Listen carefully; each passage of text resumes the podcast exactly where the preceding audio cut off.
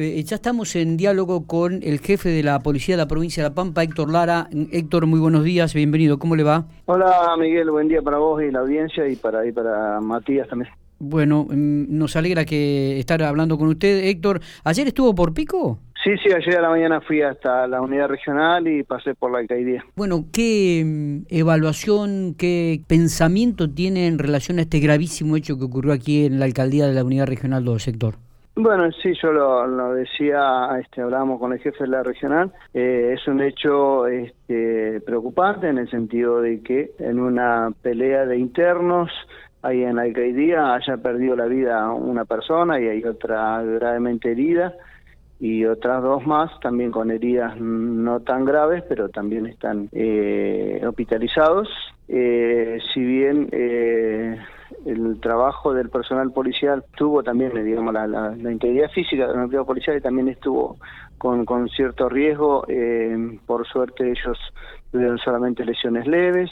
y bueno, es un hecho preocupante desde ese punto de vista, ¿no? Que haya habido una reyerta de internos y que haya terminado con la vida de una persona, más allá de, su, situación de, estar detenida, ¿no? Por, mm, por lo que hubiera hecho eh, tiempo atrás y que lo llevó a estar en ese lugar.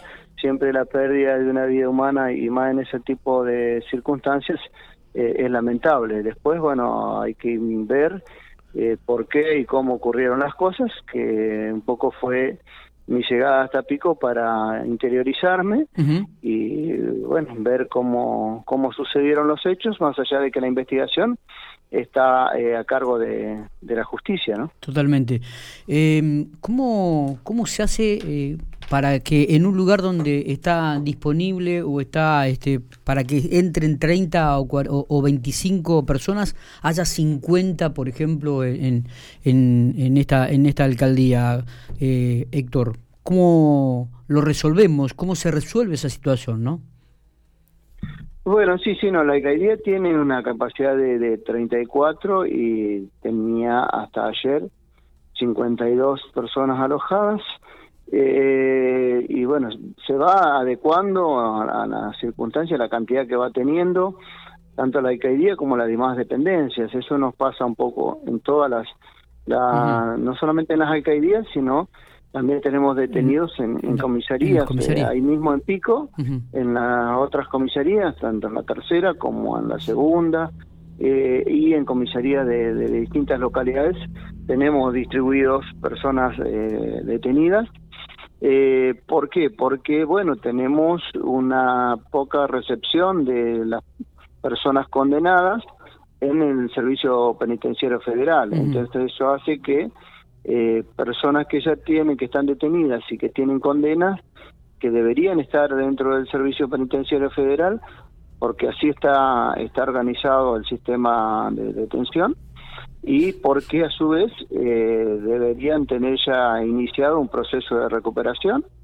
eh, acorde lo fija la normativa nacional. Eh, no están todos ellos en, el Servicio Penitenciario Federal porque los cupos que nos van dando de ingreso son pocos y por lo tanto muchas de esas personas que deberían estar en el Servicio Penitenciario Federal están cumpliendo las condenas en alcaldías o comisarías de, policía, ¿no? Está, está. Eh, una pregunta que, que, me surge y que tengo que hacérsela, Héctor. Eh, las requisas que se realizan en los sistemas en la alcaldía o en las comisarías, ¿no? Porque estamos hablando de que había este elementos punzantes, es decir, facas en, en, en la jerga este carcelaria. Eh, ¿Se realizan asiduamente? ¿Se realizan semanalmente, diariamente? ¿Hay controles sobre esto?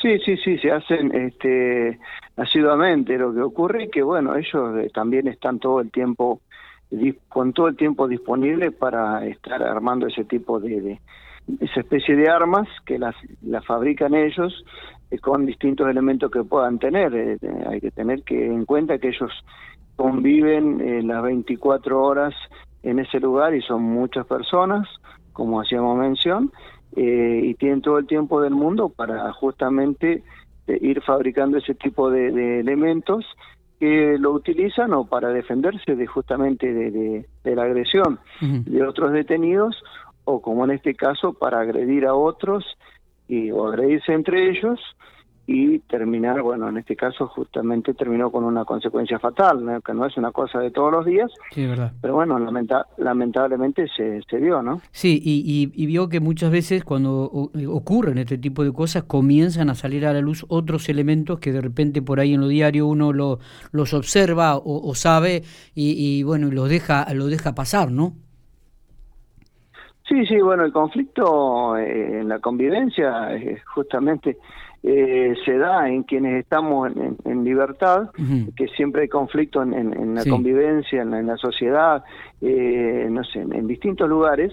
Y, imagínate en un lugar de encierro donde están las 24 horas conviviendo varias personas y que ya han tenido conflictos este, con, con otras personas, con la ley, y, te imaginas que eh, la convivencia de, tantas horas, de tanto tiempo, eh, es lógico que haya conflicto entre ellos siempre. A veces, eh, bueno, no, no trascienden, pero el conflicto siempre se da. Está bien. Eh, no trasciende porque porque no pasan a mayor eh, esos, conflictos, se subsanan, se los, a veces se los cambia de lugar, se los traslada de un lugar a otro para evitar que siga siendo, siga habiendo este, rispideces o agresiones. Entonces, eso es un manejo cotidiano de, de las personas detenidas que que suceden en las alcaldías, sucede en las cárceles también. El servicio penitenciario también hace traslados de, detenidos de acuerdo a veces al comportamiento, a veces a, la peligrosidad,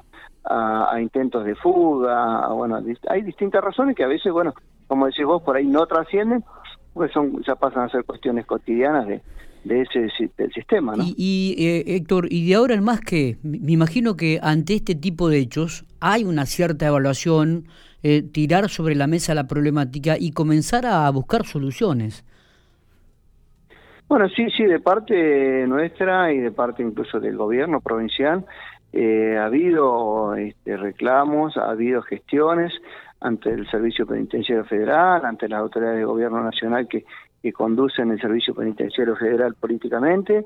eh, y bueno, hace poco tiempo nos dieron un cupo para ir ingresando eh, algunos detenidos condenados que ya tenían que estar sí o sí en, el servicio penitenciario por cuestiones de, de conducta o, por otras razones o por delitos federales.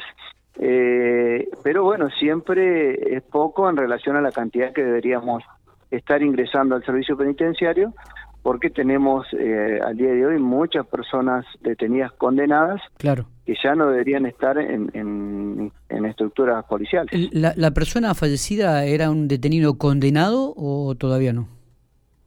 Estaba, no, todavía no tenía una condena firme. Bien, bien. Eh, ¿Cuántos presos hay eh, dentro de la provincia de La Pampa en comisarías y en alcaldías? ¿Se puede saber ese número? o ¿Lo tiene registrado? Sí, sí. Sí, sí, al día de hoy eh, bueno, siempre varía de un día para el otro porque algunos se van en libertad o algún otro este, ingresa, pero al día de hoy tenemos eh, 400 detenidos. Eh, ¿Estamos hablando en toda la provincia de La Pampa? En toda la provincia, distribuidos en las alcaldías, en comisarías de Santa Rosa, Pico, Hacha, 25 de mayo y también en, otras comisarías del interior, ¿no? ¿Y, de estos 400 ¿Y de estos 400 detenidos, cuántos con condena firme, Héctor? Y debemos tener alrededor del 50%. Ah, dos, upa, qué número este, ¿eh? Sí, sí, es un número, es un número elevado, sí. Qué número. Bueno, eh, bueno, me imagino que habrá que comenzar a, hacer fuerza para que el sistema penitenciario federal comience a recibir detenidos con condena de la provincia de La Pampa, ¿no? Sí, yo creo que es una cuestión nacional. Eh, si ustedes por ahí lo, lo habrán escuchado en, otros medios, en medios nacionales que también a veces está el, mismo reclamo o cuando o surge cuando hay fugas en las comisarías eh, y que ahí surge el tema de que por qué estaban en la comisaría y no estaban en, la cárcel. Bueno, yo creo que también hay hay una necesidad de eh, digamos de estructuras carcelarias que no alcanzan y bueno y otras otras cuestiones del servicio penitenciario que no que no tiene este, al día de hoy la capacidad o tal vez eh, para tener a todos los, detenidos que, debería tener y eso hace que se vaya eh, en el tiempo por ahí la solución, ¿no? Está bien. ¿Habrá algún cambio en el régimen carcelario de la provincia a partir de ahora, este Héctor? Eh, ¿Y también de, de, personal? ¿Habrá algún movimiento al respecto? No, no, eh, nosotros lo que tratamos, vamos a tratar seguramente, bueno, ya lo, ya lo hemos analizado, siempre tratamos de optimizar el servicio, la prestación del trabajo nuestro que, que es el cuidado de las personas detenidas en las alcaldías y en las comisarías, se hace se torna difícil porque, eh, bueno, cada vez eh, necesitas eh, más personal porque tengamos en cuenta que el personal policial que está en una, sobre todo los que están en comisarías, eh, tienen que estar al cuidado de los detenidos y a su vez tienen toda la tarea de prevención y, de abordar las situaciones de conflicto, abordar los, los, los delitos. Es decir, que eh, no es solamente, eh, no está específicamente al cuidado de los detenidos. Sí lo está en las alcaldías, eh, pero bueno, también en las alcaldías lo que hacemos, tratamos siempre de hacer es ir mejorando la prestación del servicio, asignándole más personal, pero también siempre el ingreso del personal depende de justamente de tener incorporaciones, pues no solamente necesitamos personal en las alcaldías, sino que también siempre se hace necesario ir asignando personal a otras a otras unidades. Eh, lo que vamos a hacer, sí, seguramente ya ya lo analizamos ayer, es tratar de, reforzar el servicio, de reforzar con más personal eh, y bueno, y tomar las medidas que esté a nuestro alcance para poder optimizar el, el servicio de, de las alcaldías, ¿no? Héctor, gracias por estos minutos, como siempre, muy atento, ¿eh? No, por favor, gracias a ustedes.